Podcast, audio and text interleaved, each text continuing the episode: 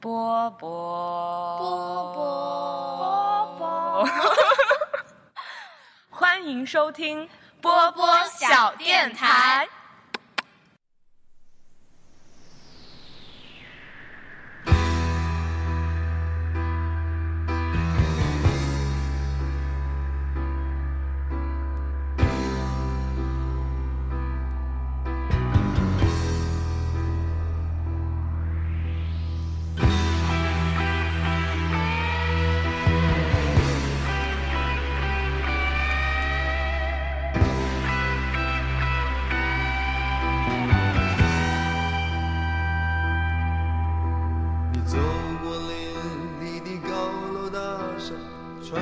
些拥挤的人，望着一个现代化的都市，泛起一片水银灯。突然想起了遥远的过去，未曾实现的梦。曾经一度人们告诉你说你是未来的主人翁。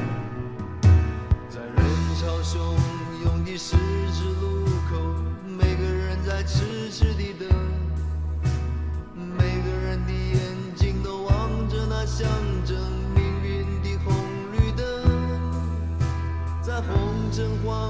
绿的世界里，你这未来的主人翁，在每一张陌生的面孔里寻找儿时的光荣。每一个今天来到世界里，电台我波波，人软话很多。嗯，Hello，大家好，欢迎大家收听本期的波波小电台，这里是公公田，然后呃，先请另外一位主播做一下自我介绍，顺便介绍一下我们今天的嘉宾。你你这话什么意思？你的意思是我要自我介绍，然后我还要介绍一下今天嘉宾是吗？对啊，哦 我就顺便介绍了你嘛，我们就接龙接下来。你并没有顺便介绍我啊，你要你要就是想好措辞，认真的介绍一下我呀。另外一位主播呀，哦，好，大家好，我是另外一位主播六四零，然后由我来介绍一下我们今天的嘉宾。今天嘉宾曾经在三年前，三年前吗？还是四年前？三年前和公公田一起录过一期小电台。对，那个时候应该正好是这两位，就是公公田和我们今天的嘉宾刚刚到北京一年左右的时间。对，然后如果大家听过那期节目，就会对我们的嘉宾很熟悉。当时他的名字还叫 AI，但是今天他的名字叫什么我就不确定了，还是让他自己来介绍一下吧。Hello，大家好，我是这个薛定谔哥，这个是一个很奇怪的名字。当然我，我终于有名字了，终于不是一个机器人了。大家好，这是第二次来小电台。欢迎欢迎欢迎欢迎薛定谔哥，欢迎。薛定谔哥，薛定谔那我。对，灵感灵感取自薛定谔猫。那为什么是歌呢？就是 你要是不约他，你永远都不会知道他割会不会割你，是吗？非常到位的解释。嗯，我觉得这个名字其实是一个，就是对九九六的反抗。虽然我嗯我也并不九九六，真的，我我真的是这么想的，因为我我感觉这个能够很高度的概括这种反抗精神。大家现在不是讲什么懒人权吗？其实就是这种感觉，就是倒也不是说我要真懒，但是意思就是我可以决定我的日程，就是我可以随时割你。确实。但是我会觉得，就是割这件事儿放在九九六上是一个听起来很爽的事儿，但是放到一些日常生活，就比如说好朋友约啊，或者是对，就是好朋友约啊，然后我就会觉得最近。也不是说最近，也可能就是懒了吧。就近几年，就由于懒，就会觉得，当有人约你，然后你需要出门的时候，你就会很容易因为一些什么大大小小事儿把别人给割掉。主要原因是懒，然后再就是觉得出门很麻烦。然后，但是我自己会最近越来越觉得，我还挺珍惜那种当真的有朋友来约你，而且是那种线下的两个人面对面交流的那种就是聚会或者是一块玩的话，我就会很愿意去，就是尽量都不会割掉对方，因为我觉得已经是很难得的机会了。嗯，所以你是有什么割别人或者自己被割的经历吗？最近？没有啊，我最近都从来不割人的，就是别人约我我就出去。对，但以前以前真的会挣扎，就是以前比如有的时候放假回武汉了之后，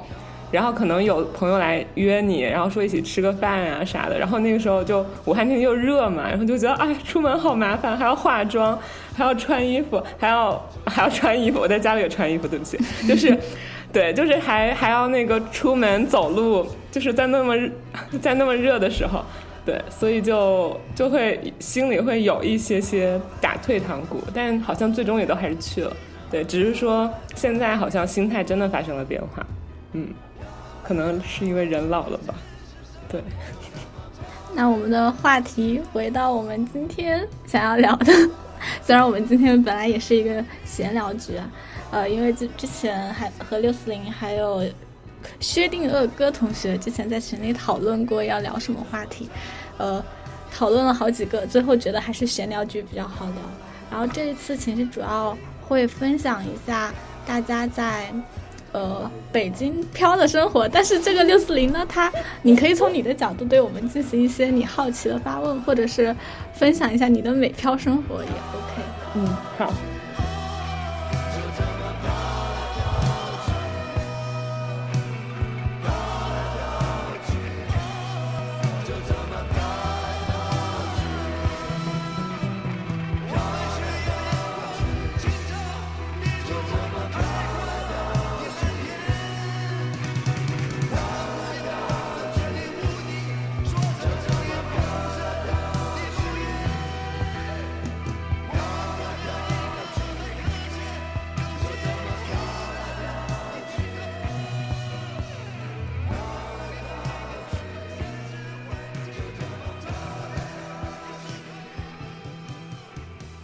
为什么会会想聊这个话题呢？要不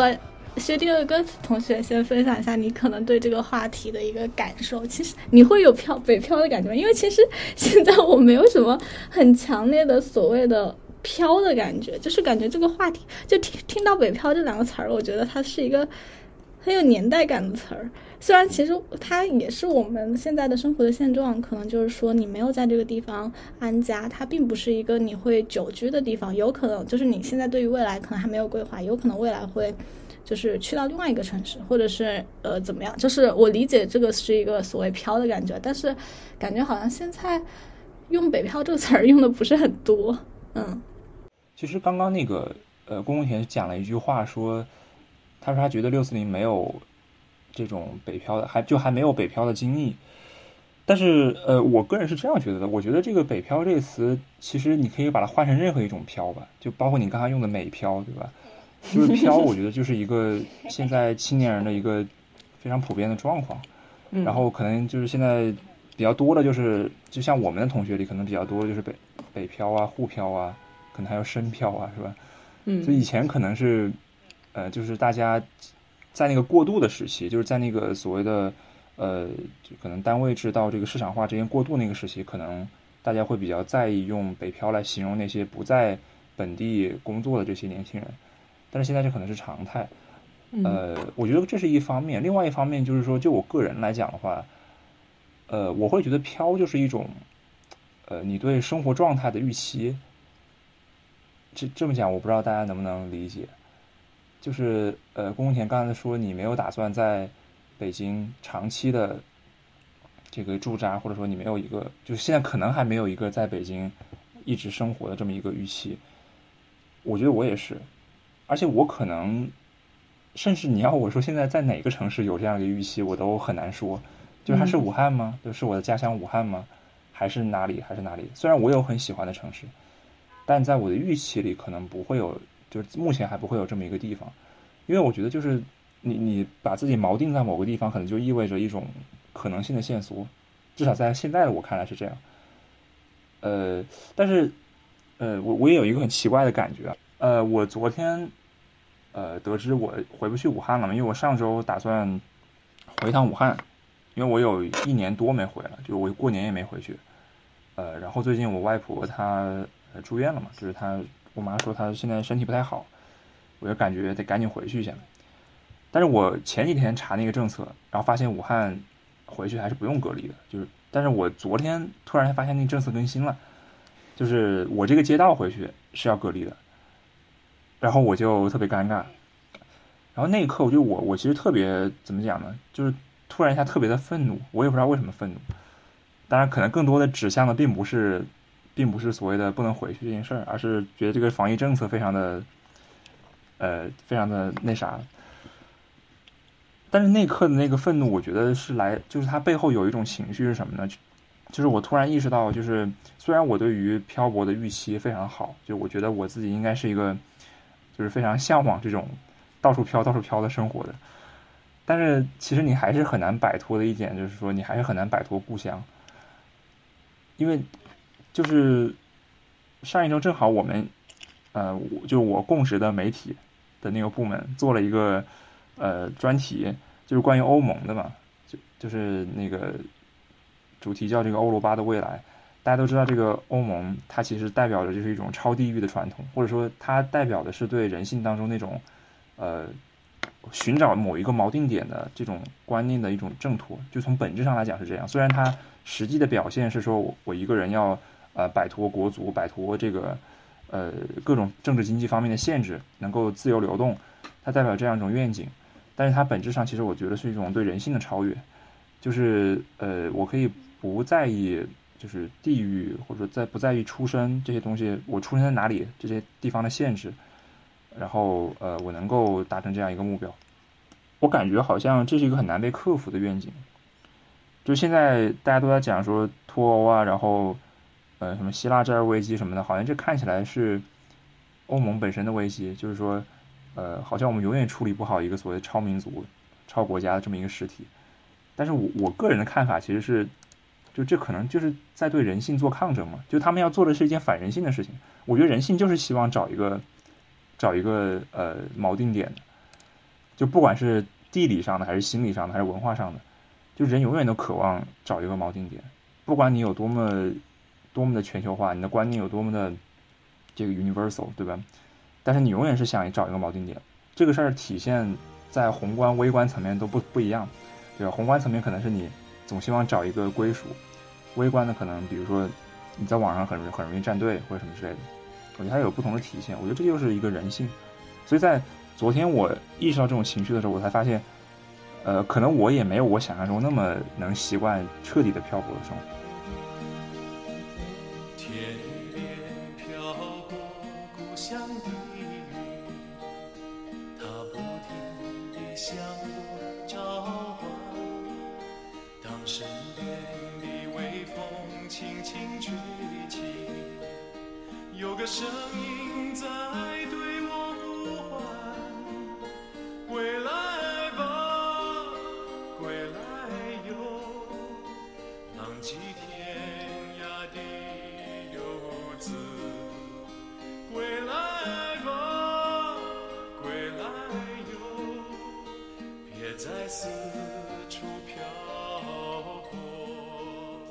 先说宫田，就是宫田他刚说。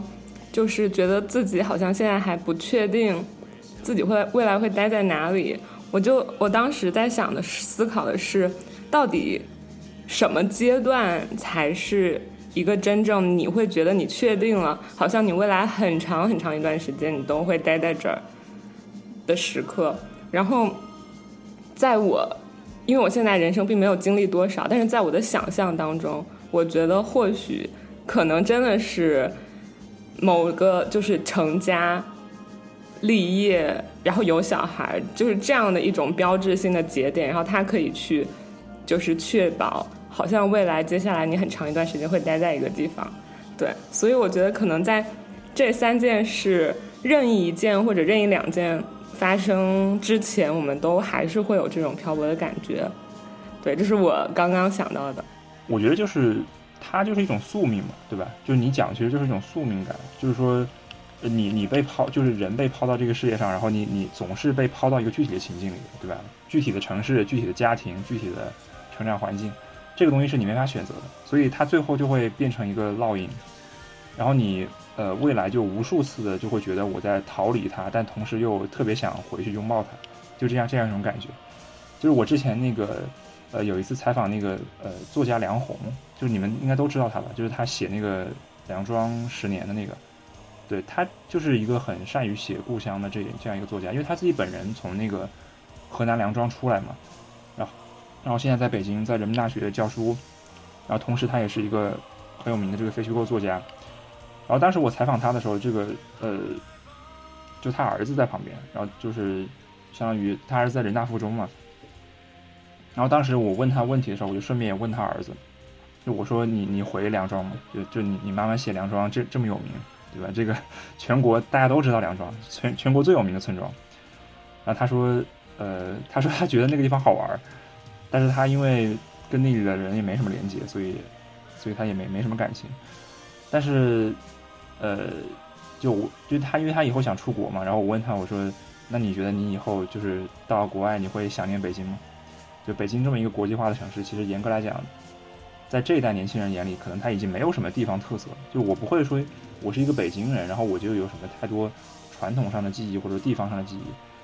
但他说他应该也会想念，就不因为别的，就因为在这儿生活过，在这儿成长过。然后他当时，因为他儿子真的让我非常刮目相看，就在于我真的是现在有点低估，就是这一代高中生的整体的这个视野也好，或者这这个表达能力也好，还是这个认知水平也好，他就说他觉得。对于现在这一代人来讲，可能“故乡”这个词不重要，但是他们是就是在怎么讲呢？观念层面不重要，但是他觉得是一个无法摆脱的东西。我刚刚当时觉得这句话概括的特别准，就是你就你可能不会因为“故乡”这个词，或者不不会因为这个观念的束缚而把自己局限住，但是你会有一种情感上的情不自禁。就像刚刚六四零讲的一样，就你可以在罗大佑演唱会上听到一句歌，然后就这个热泪盈眶，然后你也可能因为一次很突然的，比如说这个订票的失败而感到愤怒，就它是一种刻在你骨子里的情不自禁，但是它你不会因为这个东西而束缚你的观念啊，这是我我插的一句话。我我想聊，就是就是想问一下薛定伟哥，就刚刚你理解的去束缚你的观念是什么样的一个概念呢？就是为什么会有想要去逃离故乡的愿望？那为什么又不会去回归到故乡呢？其实，呃，可能像六四零和嗯薛定谔哥在你们的选择里面，可能呃可能回归故乡，他。我不知道它会不会是你们的一个选择项，但是就是我最近就是去看一些社交媒体啊，包括小红书上，其实，在所谓的现在的在飘的这一部分，很多人就是一部分人里面，其实他们有的时候会有去倡导一种再去回归的这种愿望和意愿，所以其实我是很想就比较好奇这种所谓的你们的理解的逃离和回归这中间的关系。嗯嗯，对，这很好的问题。薛定谔哥说完的时候，我就想说：“我说，即使我们就是这么多次，因为可能因为故乡，所谓的故乡热泪盈眶，但我们现在还是选择待在一个离故乡那么远的地方。就我会觉得，这不是一个所谓的提倡或不提倡，就是你所说的提倡，好像是某种。”别人来给我们灌输的概念，就可能比如说政策提倡，或者是你的家人朋友提倡。但我觉得最后这个决定一定要是你自己来做出的决定。就是回到故乡，你是不是更喜欢你即将在那儿的生活、工作和未来会在那儿度过的时光，还是说，嗯，你远离故乡，然后你选择一个离那儿很远的地方，然后你选择你在这个地方进行。你接下来的成长，对我觉得说白了，最终这应该属是属于你自己一个人做的决定，而不是任何其他的东西能够来过多的去左右你的，因为我们一定会受很多种因素或多或少的影响。嗯，就是无论就是所谓的提倡也好，什么也好，我觉得最终是一个自己需要做的决定，就是自己决定自己的未来这一段。时光和成长会在什么样的地方，然后做什么样的事情？对，所以我觉得一直吧，人生一直都是在做一个让自己觉得不后悔的抉择而已，所以就也没有说，嗯，就是归乡这个选择在我这儿能占特别特别大的重量，因为我觉得归乡这是一个选择，然后它跟我其他的选择是并列存在的，然后都是有可能会做的选择的，对，大概就是这样。哦，我想补一点，其实可能刚刚用词用的不是特别准确，也不是说提倡，就是，呃，我不知道是不是算法的原因啊，就是我感觉，就是我的感受是，我在社交媒体上看到这个类型的内容会越来越多，而且它会受到非常多人的欢迎，比如说会有一些什么，呃，北漂多少年的什么。女生，然后她打算攒够多少钱就要回到哪哪里，然后去做一个什么样的自己的生活的构建。比如说，她是要自己在那个地方规划了一个什么样的生活，就是，呃，让我看到好像现在社社交媒体上它的那个短视频会有一个套路的内容，就是，呃，我现在在这边。生活并不是我长期在这里的一个规划，而是我对我的未来在另外一个城市有一个完整的规划，而我在这里只是为了实现我的这个目标。而这样的一个呃，内容呢，其实是受到了非常非常非常多的人的那个就是关注和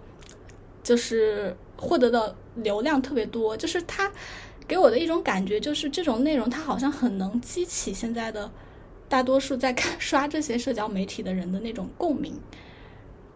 而而他们其实也没有说再去提倡一个什么样的生活方式，只是说去表达了他们的一种生活的观点，甚至可能不是他们真实生活的这种观点和态度，只是说这这样的内容，它真的能够激起到很多人的共鸣，去产产生了大量的这样的一个内容。然后我就觉得，嗯，就还挺神奇的，因为我记得在比较早的一段时间之前，好像是那种奋斗啊那种电视剧特别火的时候，其实很多的内容都是那种，呃，嗯。渲染的那种氛围，就是说你要上进，你要奋斗，你要去一个什么样的城市，去为自己打造一个不一样的生活，甚至是像我前一段时间跟我们的公司的一个算是比较偏中高层的领导聊天吧，他其实是算八十年代生人，然后他给我传达了一个很大的概念和他的一个人生的规划，就是他是希望通过自己的工作的努力去实现阶级的跃迁，然后他给我看到的那种态度就是非常的那种。诚恳勤勉，而且就是愿意为工作牺牲掉所有的自己的私人的时间、家庭的时间。然后现在的这一种社交媒体上，感觉这种就是趋势的流向，它其实就是有一点不一样的，就是也不叫嗯，就是这种感呃，就是这样的一种感觉。所以其实是想呃了解一下，像呃六四零或者是薛定谔哥在这样的一些。就是选择上面，其实你们会去考虑什么样的维度，或者是你怎么去看待这两种不同的趋势？刚刚那个龚田提了个特别好的问题，然后我我觉得就是第一个还是跟工作形式或者经济形势有关系吧，这个是比较直接的关系。就是刚刚龚田讲的说，呃，可能过去还有像《奋斗》这样电视剧在强调你要往外闯，对吧？现在社交媒体上都是在让你往回撤。就是不管是什么逃离北上广啊，还是还是什么别的，就感觉这个情绪就是颠倒了。我觉得还是因为这几年形势都不好，特别是最近两年疫情这么严重，大家对于这个在特大城市定居生活这件事儿就越来越不乐观，这个是最直接的原因。嗯，其实这个好像也不是在，不只是在中国。呃，我前段时间看过一本书，就是那个。呃，叫做里山资本主义嘛，就是日本的一个地区，就是里山资本主义其实就是反资本主义，就他们在一个地区搞了一个实验，就是看能不能够彻底隔绝掉那些，呃，跟资本主义社会有关的元素，然后依然能够维持一个很好的生活。其实类似的实践，我感觉也也有挺多的，当然这是另外一个话题了。刚刚讲的那个直接原因，但是另外一个就是我觉得更重要的一点，呃，就是。我觉得这个所谓逃离北上广，或者说我要在某一个城市攒够一定的钱，然后我回到某一个地方，不管是故乡还是哪个地方，去过我自己想过的生活。其实他这个思路还是很普遍的，而且而且他其实也不是一种呃真正的逃离的思维。我觉得，比如刚刚那个宫田说，他领导跟他讲，我希望通过我的这个呃工作来实现阶级跃迁或者什么之类的。好像这个思路跟所谓逃离北上广是两个不同的思路，或者说两个相反的思路，对吧？一个是奋斗，一个是退出。但其实他们其实分享着同样的逻辑，我觉得这个逻辑就是什么呢？就是就是工作不属于你的生活，我觉得就是这个逻辑。就是呃，工作是一个工具，或者说是一个非常纯粹的工具，因为我们知道可能很多事儿都是工具，但是工作是一个很纯粹的工具，就是它只是为了让你实现一个很大的目标，比如你呃，你 boss 讲的这个阶级跃迁，当然现在可能很少人这么提了，更多的还是说什么财富自由啊，或者是我能过我想过的生活啊，对吧？你看那些逃离的那些人，他们他们也不是说想想润就润，对吧？他们是攒够了钱我润，我没攒够之前，我还是在北上广苟着。嗯对，所以我觉得就是就是这么一个底层观念，大家是一致的，就是工作不属于你的生活，然后我得把工作和生活做切割，工作是手段，然后生活是目的，我觉得是这么一个切分，而且而且这个切分其实从很多年前就开始了，就它是我们这个年代的工作伦理。啊，然后我我个人是觉得，我个人是觉得它很有问题，因为在我这里我是很难接受工作是彻底的手段。啊，我我先说这么多吧，刚才扯太多了。我我同意刚才薛定谔哥讲的一部分观念，也不是说一部分，就是因为你后来讲到那个另外一个话题的，我就没有再去仔细思考。但是我同意你刚刚说的，就是，嗯、我也觉得，无论是以前追求去大城市打拼，还是现在有的时候提出，就是打拼完之后回到另外一个想去的城市过自己想过的生活，本质都是一样的，就是。我当时听的时候，我就觉得我也挺同意的呀，因为就是谁不想做梦呢？就是而且谁不想做理想生活的梦呢？我觉得所有这些归根到底，其实是大家在去憧憬和追求一种自己所认为的未来能属于自己的理想生活的过程。对，而且我也我也是一个这样的人啊，就是我现在天天也会做梦，就是梦到我未来可能，比如说能拿奥斯卡呀，或者是我未来能去一个我想去的城市生活呀，然后去经历很多我想经历的东西啊。我觉得我也一直在做这样的梦。我觉得这总而言之就是在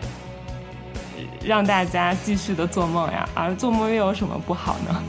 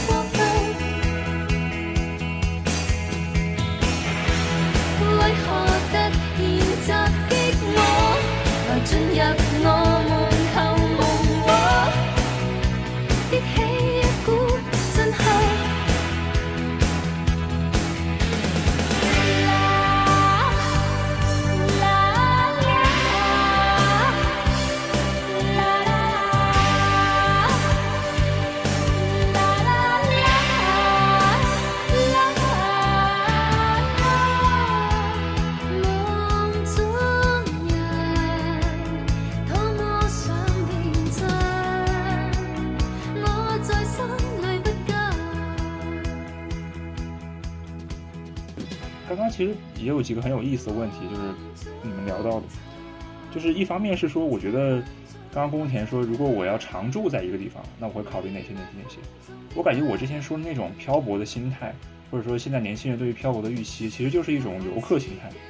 就什么意思呢？就一个地方跟人一样的，相看两生厌。就是这个你要在那儿待久了，哪里都可能觉得乏味。但你如果是一个游客的心态，其实你就哪里都都是新鲜感。我觉得那种漂泊感，意思就是说，你永远是一个第三者视角，就是我我是抽离的，对吧？我不是当地人，我不是这个没有这个长期在这儿呃驻扎的准备，所以我可以永远以一个游客的心态去欣赏这座城市。我觉得这是一个可能非常理想的状态，当然它肯定不现实啊，这是我刚刚想到对前面一个想法的一个补充。然后另外就是说，呃，刚刚郭梦田提到一个很有趣的问题，呃，其实他谈到的是我们对一个地域或者说地方感的这个排序或者价值序列的问题。就他说，呃，首先肯定是我要有一个为之奋斗的事业，其次可能是人际关系什么之类的，其实他无形中是在对这个东西做排序嘛。我以前也考虑过这个问题，就是，呃，之前我爸妈跟我聊说你要不要回武汉工作，说你你不是在媒体嘛，是吧？武汉这媒体也挺多的呀，对吧？好像哪里都能去啊。说你们这行也不是什么稀缺行业，对吧？你也不是说什么中央部委公务员，你只有在北京才能干。说那你回武汉也能干啊。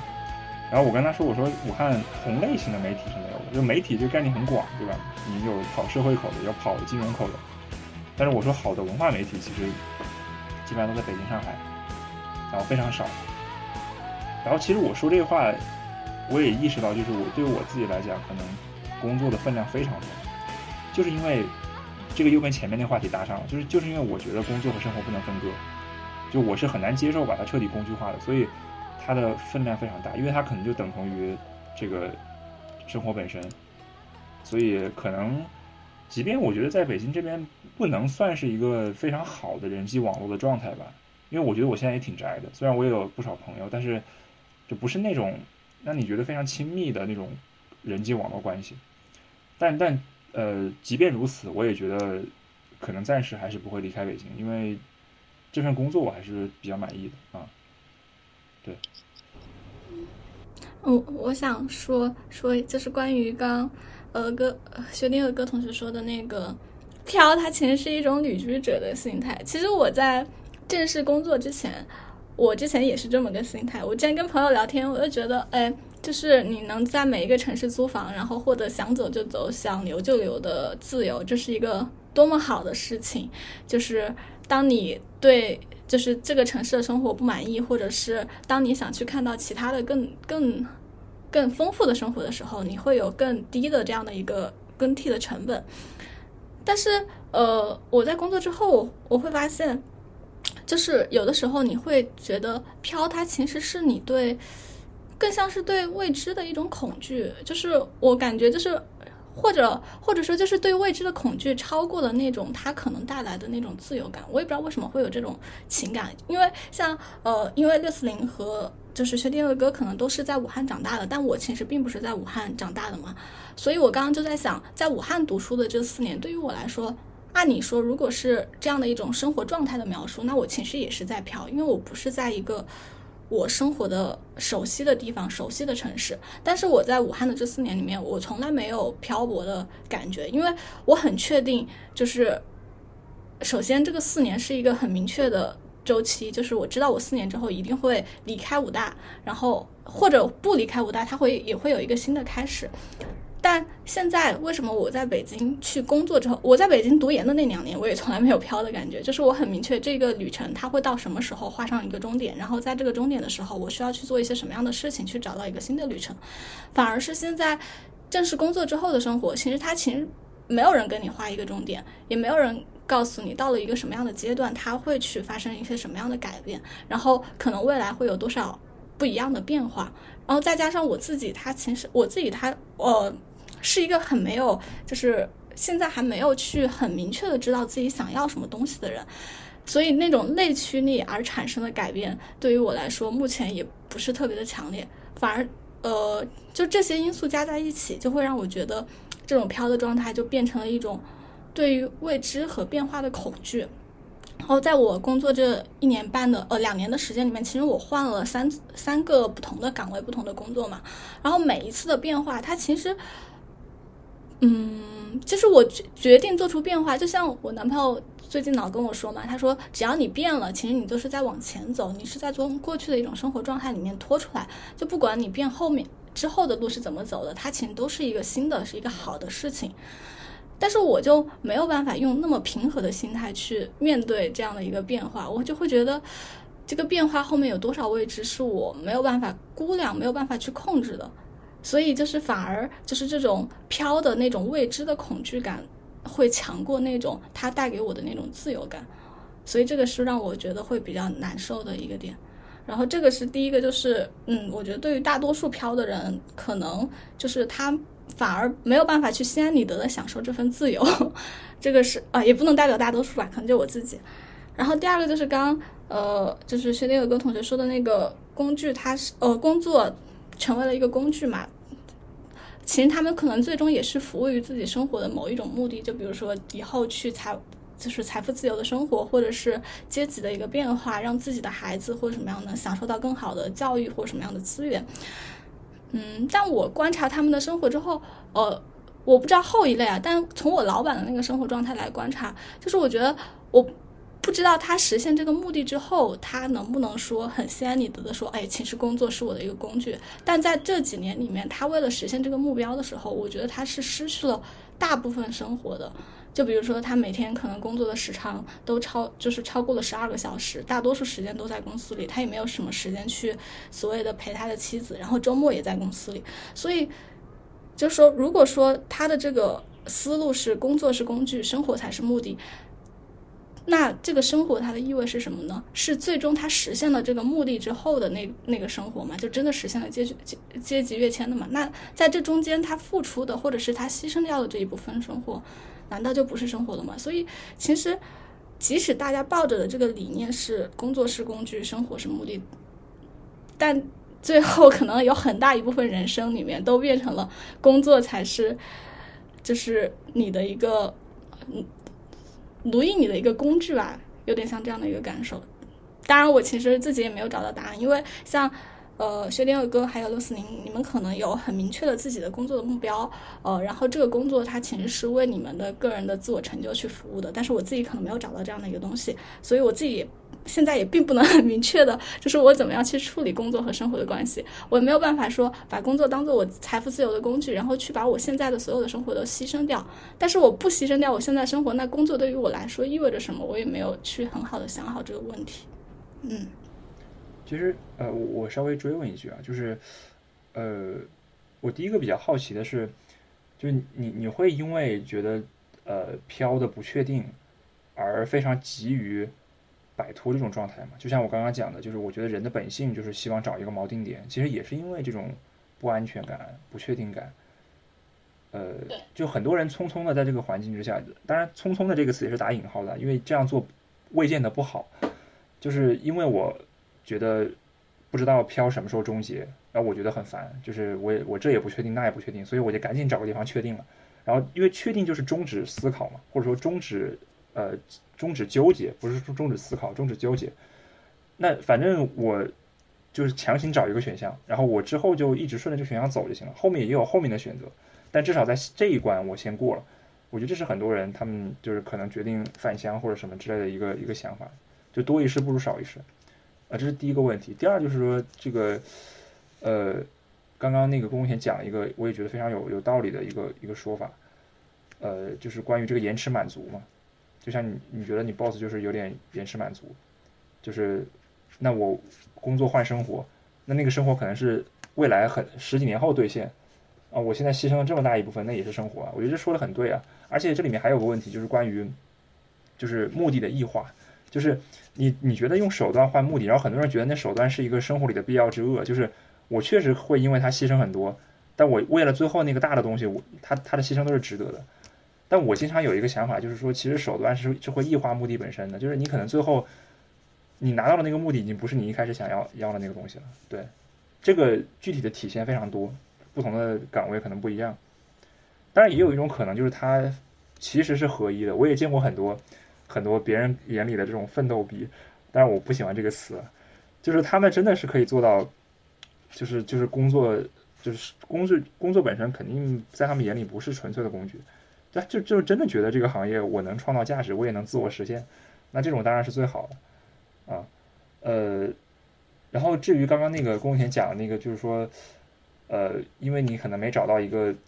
自己觉得能够奉献的事业，我觉得可能我跟六四零也没有找到。比如你不信，你一会儿问六四零，我觉得他也没有找到。只是说，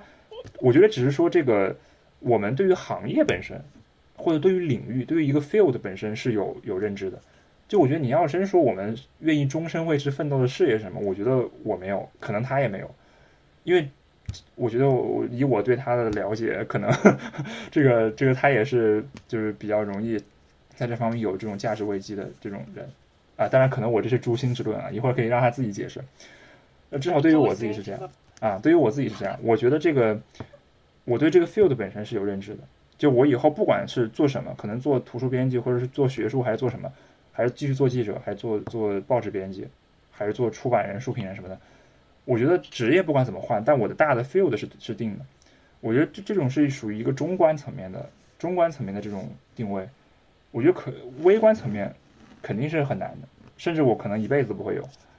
但中观层面我觉得是可以有的。这个可能是是我现在缓解这种价值焦虑的一种办法啊。说太多了，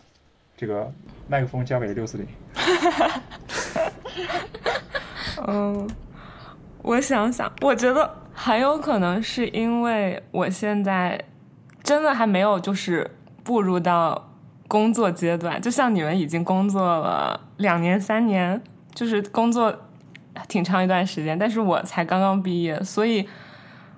我在想，就是我们能不能试着换一个思路看，就是我们不去。区分所谓的生活、所谓的工作什么的，然后，如果我们只是把它界定成，比如说，人生里头的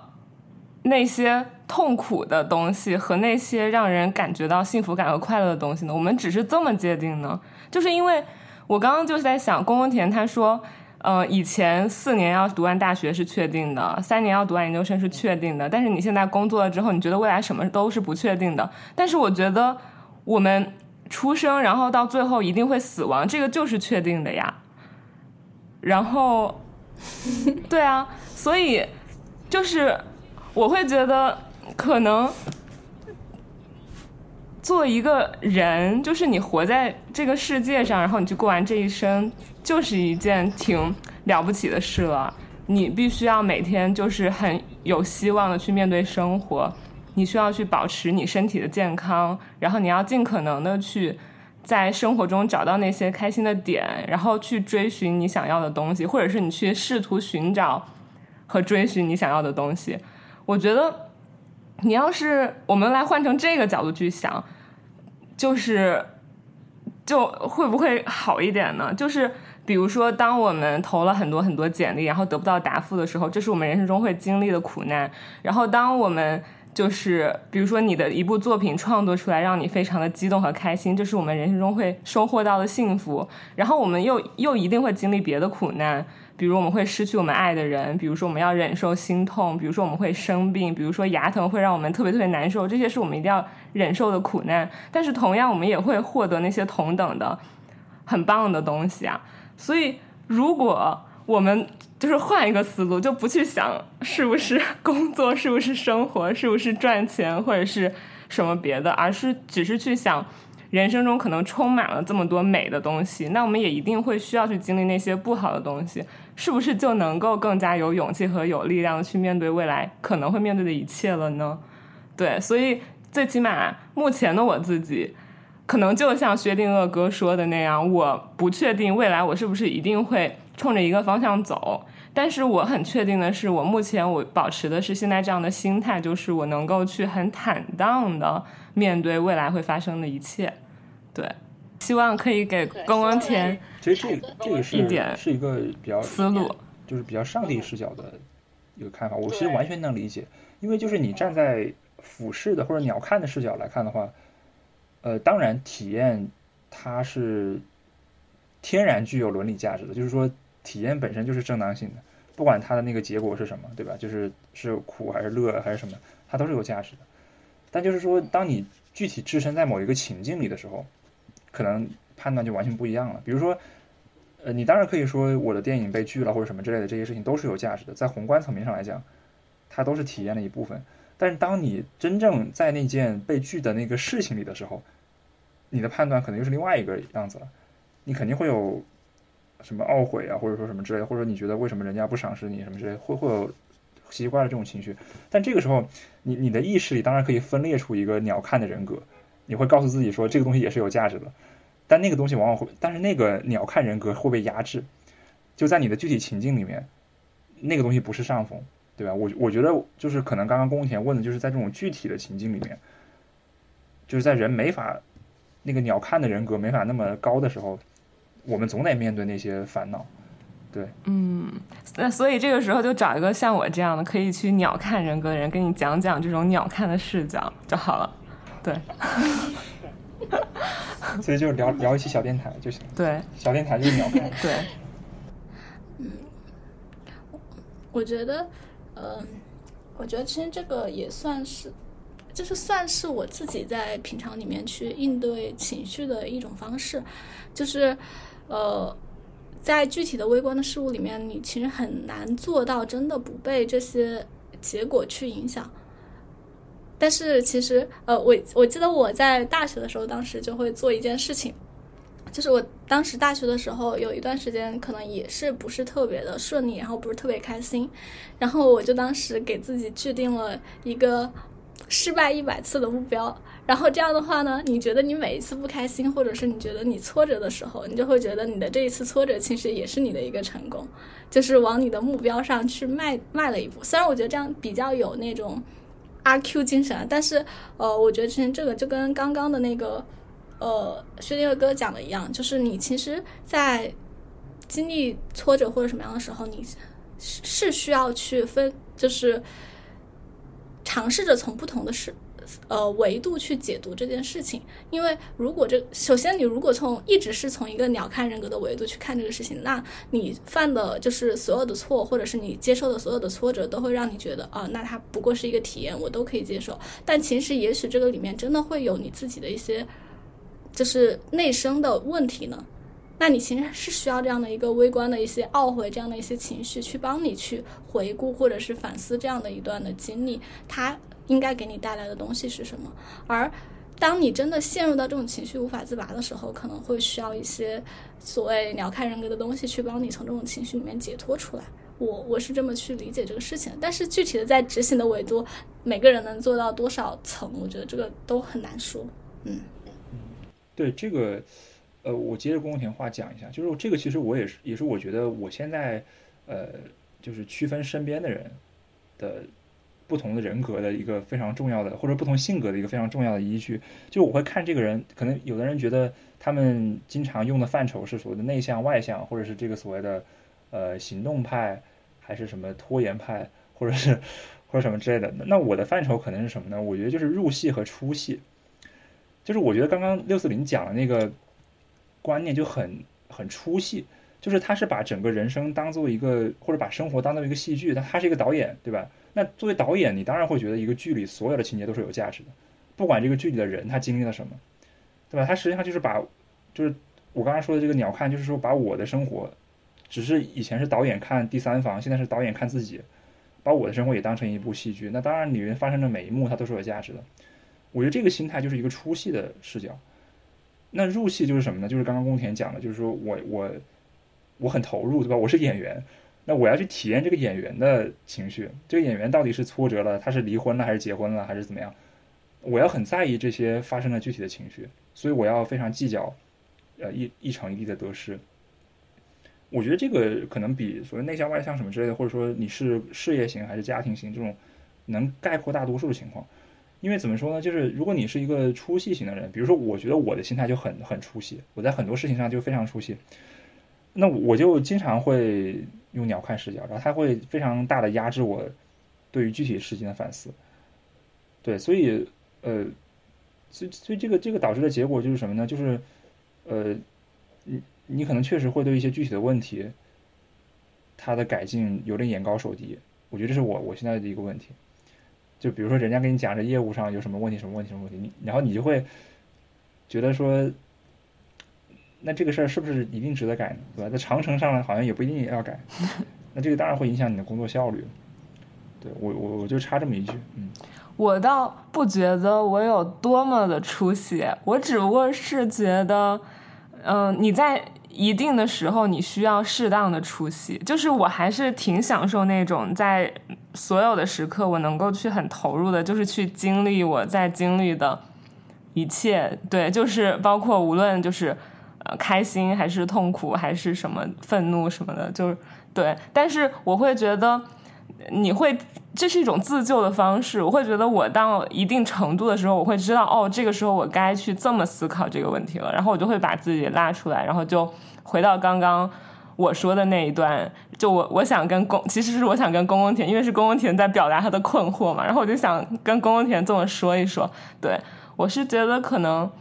每个人都需要找到那个入戏到出戏，或者出戏到入戏的那个点吧，就是最适合自己的那个点。嗯，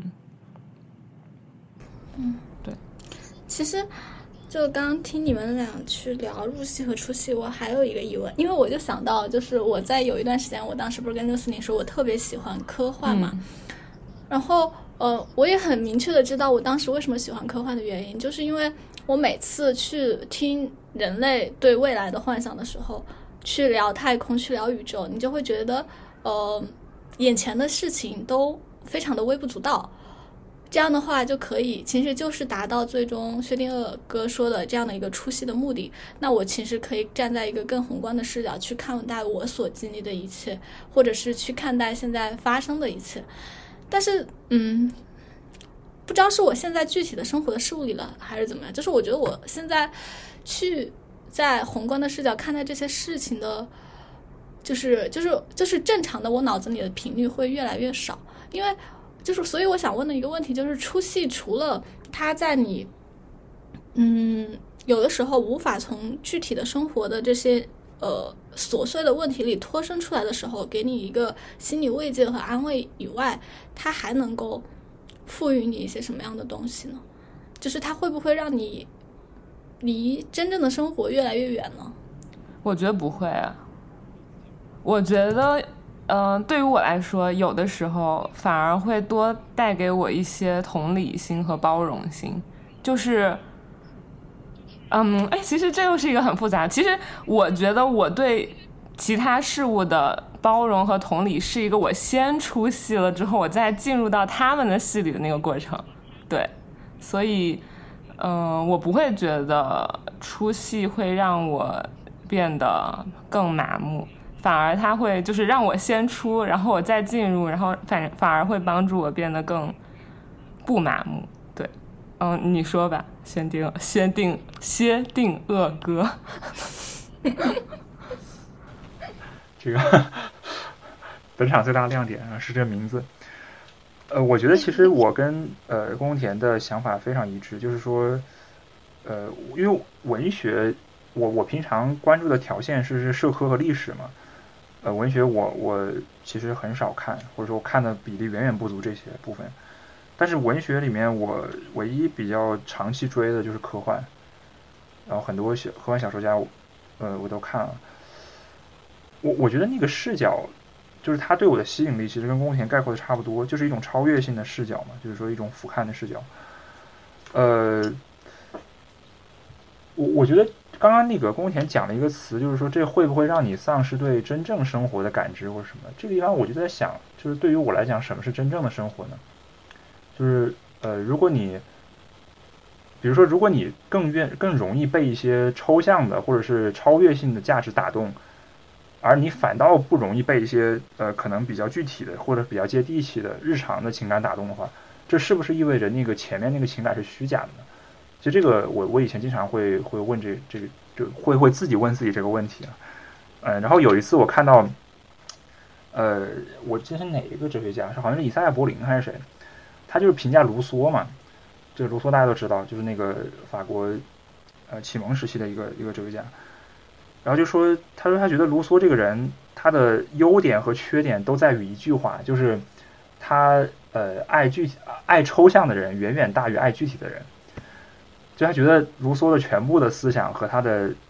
性格里的缺陷什么，全来自于这一句话。然后我当时看那句话，我感觉其实就是一个解答，就是不同的方式嘛。其实你你因为抽象具象，它只是在某一个层面上而言。呃，你其实两种爱都可以是真实的，对吧？比如我我看那个《爱死机》，我最喜欢的肯定是第三集嘛，就是那个呃机器脉冲的颤动，对吧？那那个，你说它它里面有什么？就是如果你很在意具体的情感，你可能会被里面的那些，比如说那个呃一些很细腻的东西打动。但是对于我来讲，我我更在意的是它体现那种有机和无机之间超越界限的那种浪漫。就我很在意这个东西，就是说，我觉得这是一个很很酷的想法，然后这个这个想法本身就已经非常浪漫。这个可能很接近于很多理科生，对吧？就很多理科生跟我讲说，他们特别喜欢刘慈欣，那为什么呢？就是因为《三体》，呃，把很多抽象的或者说在实验里无法做到的科学概念，把它给落地了，对吧？然后他觉得那个很硬核的那个东西是浪漫，这就是很多为什么理科理工科学生很很爱刘慈欣，那可能他们不不爱其他的科幻的原因。我觉得我我这方面的这个观感还是很很像理科生的，啊，但当然这扯远了。所以，所以我后来我们再回到那个刚刚宫田讲那个问题，其实就是，呃，就是一个关于抽象的这种爱，或者说抽象的事物的这种热情，它是不是真实的？我觉得它也是真实的啊。然后，嗯，只是说可能每个人的个性不一样，因为你很难讲说，比如说你对一个价值或者对一个观念。本身产生一种极为强大的感情，这个事本身就一定不如你对一个具体的人本身强的产生什么样的感情啊！我现在是这么想的，因为呃，昨天我们不是聊这个话题的时候，宫田在提到我那条微博嘛，他说他以为我那个我的第二条是在是在说上一条，说我去商场经历了什么。我那我第一条微博我发的是我说我我每次在北京去商场都感觉自己像个傻子。因为就是那个那个感觉，其实什么呢？倒也不是说我真的不会买东西或什么样，而是说我一进商场我就觉得整个人变得非常荡，就是我的能量会一下变得很低，因为我就是就是就就会觉得很无聊，你知道吗？就是就是有一种在里面转转一圈就随时想出来的感觉。我我其实就是对对这种就是呃可能日常的这种什么购物啊或者买东西什么的就很很没有兴趣，嗯，就突然想到。嗯，为什么其实刚刚会产生那个问题呢？就是，嗯，昨天在看《向往的生活》，然后徐志远不是去了吗？啊，然 后，对，然后他去了之后呢，他就其实他一直是，他一直就是在一个出戏的视角去看海南的那个村的那个生活。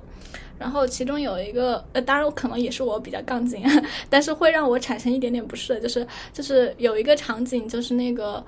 呃，他们那边有很多那个妇女，他们从早到晚要在海里捡那个海草，然后把那个海草当当那个担架去背着，呃，背着，然后要背特别特别远去背回去，然后他可能就是以。那种观察者的视角去看他们的生活，然后说：“哎，那你们这个好有趣啊，好有意思啊。”然后他说：“那我帮你背一会儿。”然后可能就背了一段路吧，他就背不动了，非常重。然后其实，呃，就是他去以一种旅居者生活去看的话，其实去评价这是一个很有趣的生活。但其实可能从那些人的生活里面，他就是一个嗯日常或者是很辛苦的一个生活。当然，其实这个也没有什么，但是你有的时候会，就是会有一种传统的那种刻板印象，就会觉得知识分子很容易高高在上，就有这种感受。虽然这句话可能会有一点点冒犯。没有没有没有，这这非常的正常。而且我觉得这许知远这个人非常容易给人的印象。虽然我我我真的非常喜欢许知远啊，这是我可以表 表个态，就是呃。包括十三幺，十三幺，我觉得是现在最好的访谈节目啊。虽然他经常尬聊，但是许知远这个人的问题也很明显。对我觉得你说这些都不是冒犯，就我也会觉得他他装逼过度，对吧？这这这非常正常。但是因为可能，嗯，虽然我我我没跟他直接有过接触，因为我们跟他有之前业务上有一些，但是没跟他直接接触过。但是我至少觉得从他表现出来的那个公共人格那部分，我其实有很多地方还是很能共情的。呃，六四零说吧，六四零说吧，我我说太久了。嗯，没有，其实我想说啥来着？嗯，我我我我会觉得，我们是不是不应该就是特别的去界定，就是一个人他真的是所谓的一个出出戏的人，上帝视角的人，或者他是一个入戏的人，因为我就像我刚刚描述的，我会一会儿出戏，一会儿入戏，我觉得这个是一个流动的过程，而且每个人都是挺复杂的个体，他们都会在比如说不同的情境、不同的状态，然后有不同的就是自己去看待一个事情的视角嘛，所以我反倒是觉得人就是复杂的呀。然后就是不应该被界定的呀。然后，嗯，还有什么呀？你们刚刚说太长了，我把我想说的给忘了。对，看，我就知道。我我觉得你说的没错，就是真的是复杂的，嗯但就是哦，我想起来我想说啥了。对，就是就是嗯。就是怎么说呢？就是我今天还刚刚跟闸北青青聊到过一个话题，就是我们就开玩笑，然后他就说，可能他觉得一个人的人生活到呃七十几岁、八十几岁就差不多了，所以他可能到七十几岁、八十几岁之后，他就开始每天喝可乐、喝奶茶，然后做一切自己想做的事情。然后我就说，那我可不是这样，然后我想要活到两百岁甚至更久，因为我想去看。看看就是未来到底会发生什么，就我会希望自己能尽可能活得更久，然后去看更多未知的东西。然后我觉得这个可能跟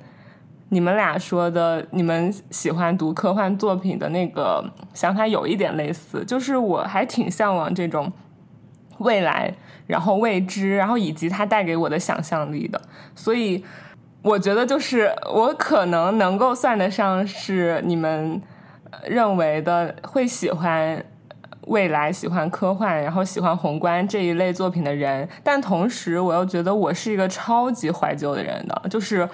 我会很爱那些老歌，我会超级爱罗大佑，然后我会去看以前的呃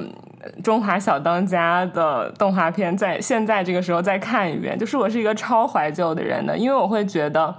那一些过去发生的东西。他们带给我的力量是远比那些可能未来我可能接下来会经历的东西的力量更，也不能说更大，是很不一样的一种力量的。就是因为过去的东西，我发现我经历过，然后我曾经触碰过，所以我对他们熟悉，然后有安全感，然后他们给我一种很心安的感觉。所以这是为什么我怀旧，然后我也爱那些旧的东西，然后我也爱。人和人之间真实的触碰，我爱这些很细微的。我我觉得情欲，至少是目前为止我最爱探索的一个主题，也是我现在觉得最美的东西。所以，其实我觉得人是复杂的，就是我真的可以喜欢我活到两百岁之后未来的世界，我也可以喜欢我眼前真正触碰到的我手指间的这个温度。所以，就不要太去界定什么吧。我觉得，就对啊，人都是流动的嘛，复杂的，对。对，嗯其实我觉得这个道理当然是百分之百正确的，嗯啊，只是你刚刚讲的这个，呃，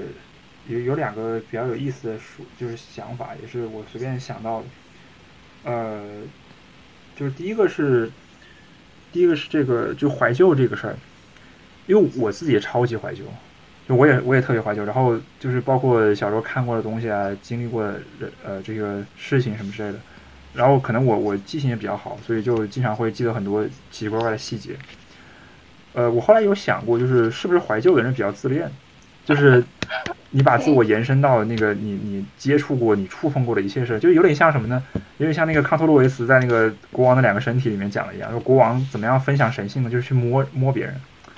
对吧？摸到你，然后就分有了我的神性，其实就感觉是这种感觉。就刚刚六四你讲说，说我我以前听过的歌，然后。经历过的事儿，就感觉我他们分有了我的神性。我我我我稍微那个，就是为啥我我不同意呢？因为我觉得我我的怀旧还包括我会去看那些以前我没看过，但是他们很老的东西。就比如说，我以前我可能没有看，没有完完整整看过电视剧版的《西游记》，但是我知道这个东西是当时的经典，然后甚至是当时一群人的共同回忆，然后他们。就是这件事就对我有一个很强的吸引力，我就会愿意去怀旧的去看一遍。所以我觉得可能不是因为曾经我经历过。可能我从那个时代走过来，但是当时的我没有接触到这个东西，而现在我会愿意去接触当时那个火爆整个社会的东西。对，嗯，你继续吧。我觉得这个时候你占有的可能是时间，就你占有的是某一段时间，因为呃，就比如说，嗯，我们在高中毕业之后会有一段时间非常狂热的转发关于母校的一切小消息，我觉得这也是同样的道理。可能那些人你真的你你接触的人可能就是你班上的，但是嗯呃，或者说不是你学校吧，可能就是你们这一代人经历过的一些事情。我觉得就是那种想象的共同体的感觉。你也可以说它是占有时间。我觉得这个其实是就只是用词的问题，对，当然只是我的一那个想法，对那你自恋也是你用词的问题，啊是它不一定是自恋。它它不是贬义，我要声明它不是贬义。比如说我经常用自恋形容自己，我觉得它就是 ego 太大，就是你的自我自我很大的一个表现。我觉得像像六四零和像我这种行业，就是需要 ego 很大的人，对吧？就是你你 ego 不大的话，你你怎么，对吧？你怎么做你想做的事情？我我我认为像文化行业里没有一个人是自我是很小的，因为你你小了，你干干不好这行业。我不知道六四零是否认同啊，就是我我个人的一些偏见。那我认同，我认同。对，然后刚刚那个第二个点其实是六四零有提到说他对于这个呃，就是一方面对于未来很畅憧憬，对于过去也很留恋。其实我觉得其实跟真正的区别可能不在于未来还是过去，而是在于呃，而是在于什么呢？就在于复杂性这件事情，它在观念和人上是有不一样的。比如说，我觉得刚刚我谈的那个部分，更多的是说我对于很多观念的复杂性会非常的向往。嗯对吧？比如说像《爱死机》这种科幻，它探索了不同的观念、不同的想法，我会觉得这个想法本身特别的迷人。呃，但是具体到人呢，我对于人有那么那么大的兴趣吗？我觉得可能反而不如对观念本身的兴趣大。这也是我经常在工作里跟我领导讲的，我说我我就不适合写，或者说我不喜欢写那种人物稿，就去写这个人生活中的细节啊什么的，我感觉这个我就经常写不来。但是我会非常在意这个人脑子里的想法，啊，这是我的一个偏好。但是我后来意识到一个问题，就是比起观念，人的复杂性可能是更多样的。因为大家有没有想过一个事儿，就是说我们读了这么多年书，就你把那些书里的论证，或者说他讲那些道理全都刨干净，你去看他最底层的那个观念，其实都是那些大的，其实都是那些大的原则。比如说他在倡导自由，对吧？比如说他在倡导公平，他在倡导爱，他在倡导和平。其实你你把所有这些书，它上面那些东西全给它刨除掉，它讲的那个道理都是一样的，就是千百年来人们的就进入启蒙时代，进入现代社会以后，你真正意义上的被社会科学也好、文学也好、历史也好，被他们所讲述的道理，其实都很有限，就它没有那么多其实。但是人呢，对吧？人，我觉得人性或者说人的性格，它的纷繁多样性远远多于这些基础的道理。就不管那个书讲的道理有多么花，它其实最后要说的都是那么一个大道至简的事儿。但对于人就不一样，我感觉这个是一个非常大的区别。就你活到两百岁，你到了两百岁之后，你对于这个世界上道理的认知可能并不会超越你八十岁。但那个，但到了两百岁，你多出来的那一百二十年见到的人，它的多样性可能远远多于你你前八十年见到的。我想问一下，就是关于观念和人，它会一定是分开的吗？就比如说像，呃，刚刚薛定谔哥说他做做做访谈的时候，他更关心的是这个人在思考什么，而不是这个人的一些细节。但其实你在关注他在思考什么吗？你不是也在关注他这个人吗？对啊，啊，对，当然，就是你如果从逻辑层面来讲，它当然是不能分离的。呃，可能我我更多的是讲一个侧重吧，对，就是呃，比如说我举个具体的例子啊，比如说这个你跟一个学者做访谈，那你们谈到的可能更多的是偏他的想法、观念层面的。但你如果比如说像像人物他们那样写，那可能就会写很多跟这个人的成长啊、性格啊、他生活里的细节有关系的部分。我觉得当然是完全不能分割的。但是，呃，我我我这么说可能就是为了，呃，为了有一个区区分吧。那我这样理解对吗？就是说，对人的关注，他其实更专关注的是这个人为什么成长为了这样的一个样子，就更像是一些社会性的这样的一些关注。去关注这个人的生长环境，他去经历的，就是就是每一个阶段的事情或者是事物，以及他现在成长为了一个什么样的样子。而对观念的关注，其实更多的是对他现在脑子里面在想什么。其实你不关注他为什么会产生这样的想法，而是你更关注他的这个观点，就是会带来什么样的碰撞。这是一个很重要的区分。对，其实，呃，对这个，这个也是我我做采访的一个问题，就是很多我觉得好的采访，确实他们做了更多的，这也是我我觉得我明确意识到我之后需要提高的一个地方，就是，呃，我就比较比较不耐烦嘛，就是有些那种絮絮叨叨的部分，我就喜欢跳过去，我就直接问他你的想法是是啥。但是至于说你说这个很多人在前面讲一大堆，说这个你你你童年的这个东西怎么影响这个事儿这个事儿，呃，可能我觉得很重要，但是它不是我的兴趣点。对我觉得大家就是就坦诚一点，对吧？就是直面自己的这个不足。那我侧面问一下，就是一个无关的问题，就是你们在做采访报道的时候，你可以只选择你关注的点吗？就是你们会有一个整体的标准吗？对，这是很好的问题，这是很好的问题。就是，呃，我也想过这个事儿啊，就是记者可不可以有自己的偏好？我觉得我的答案是可以的。就我当然可以关注，呃，但是是可能是在我这个类型的文稿里，就我写的不是消息稿，其实它作用不是说提供一个信息，它更多的还是提供一种，呃，思考的角度。那这个时候当然千人千面。对吧？就是可能这个记者那个记者写的不一样，但如果是比如说像什么核酸啊，像什么北京防疫这种东西，那你当然不不能说我我作为一个丰台人，我只关注丰台的事儿，那那这样肯定不行。对，我觉得跟跟你写的这个稿件的类型有关系。而且今天跟你聊，我觉得，对我觉得你其实可以把很多。我想要说的想法，其实用一个非常简单的东西去描述和形容出来，我觉得这个也是一个非常厉害的能力。可能就是平常经常要记要当捧哏吧，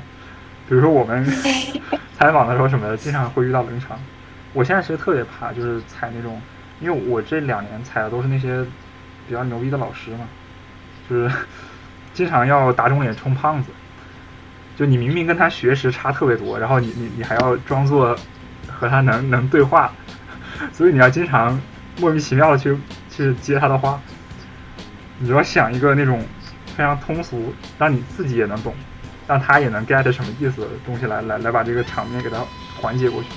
突然觉得宫田，我和你今天都有那种被就是对待成老师的那种对待，突然好 好荣幸。那我们今天先就到这里了，拜拜拜拜拜拜。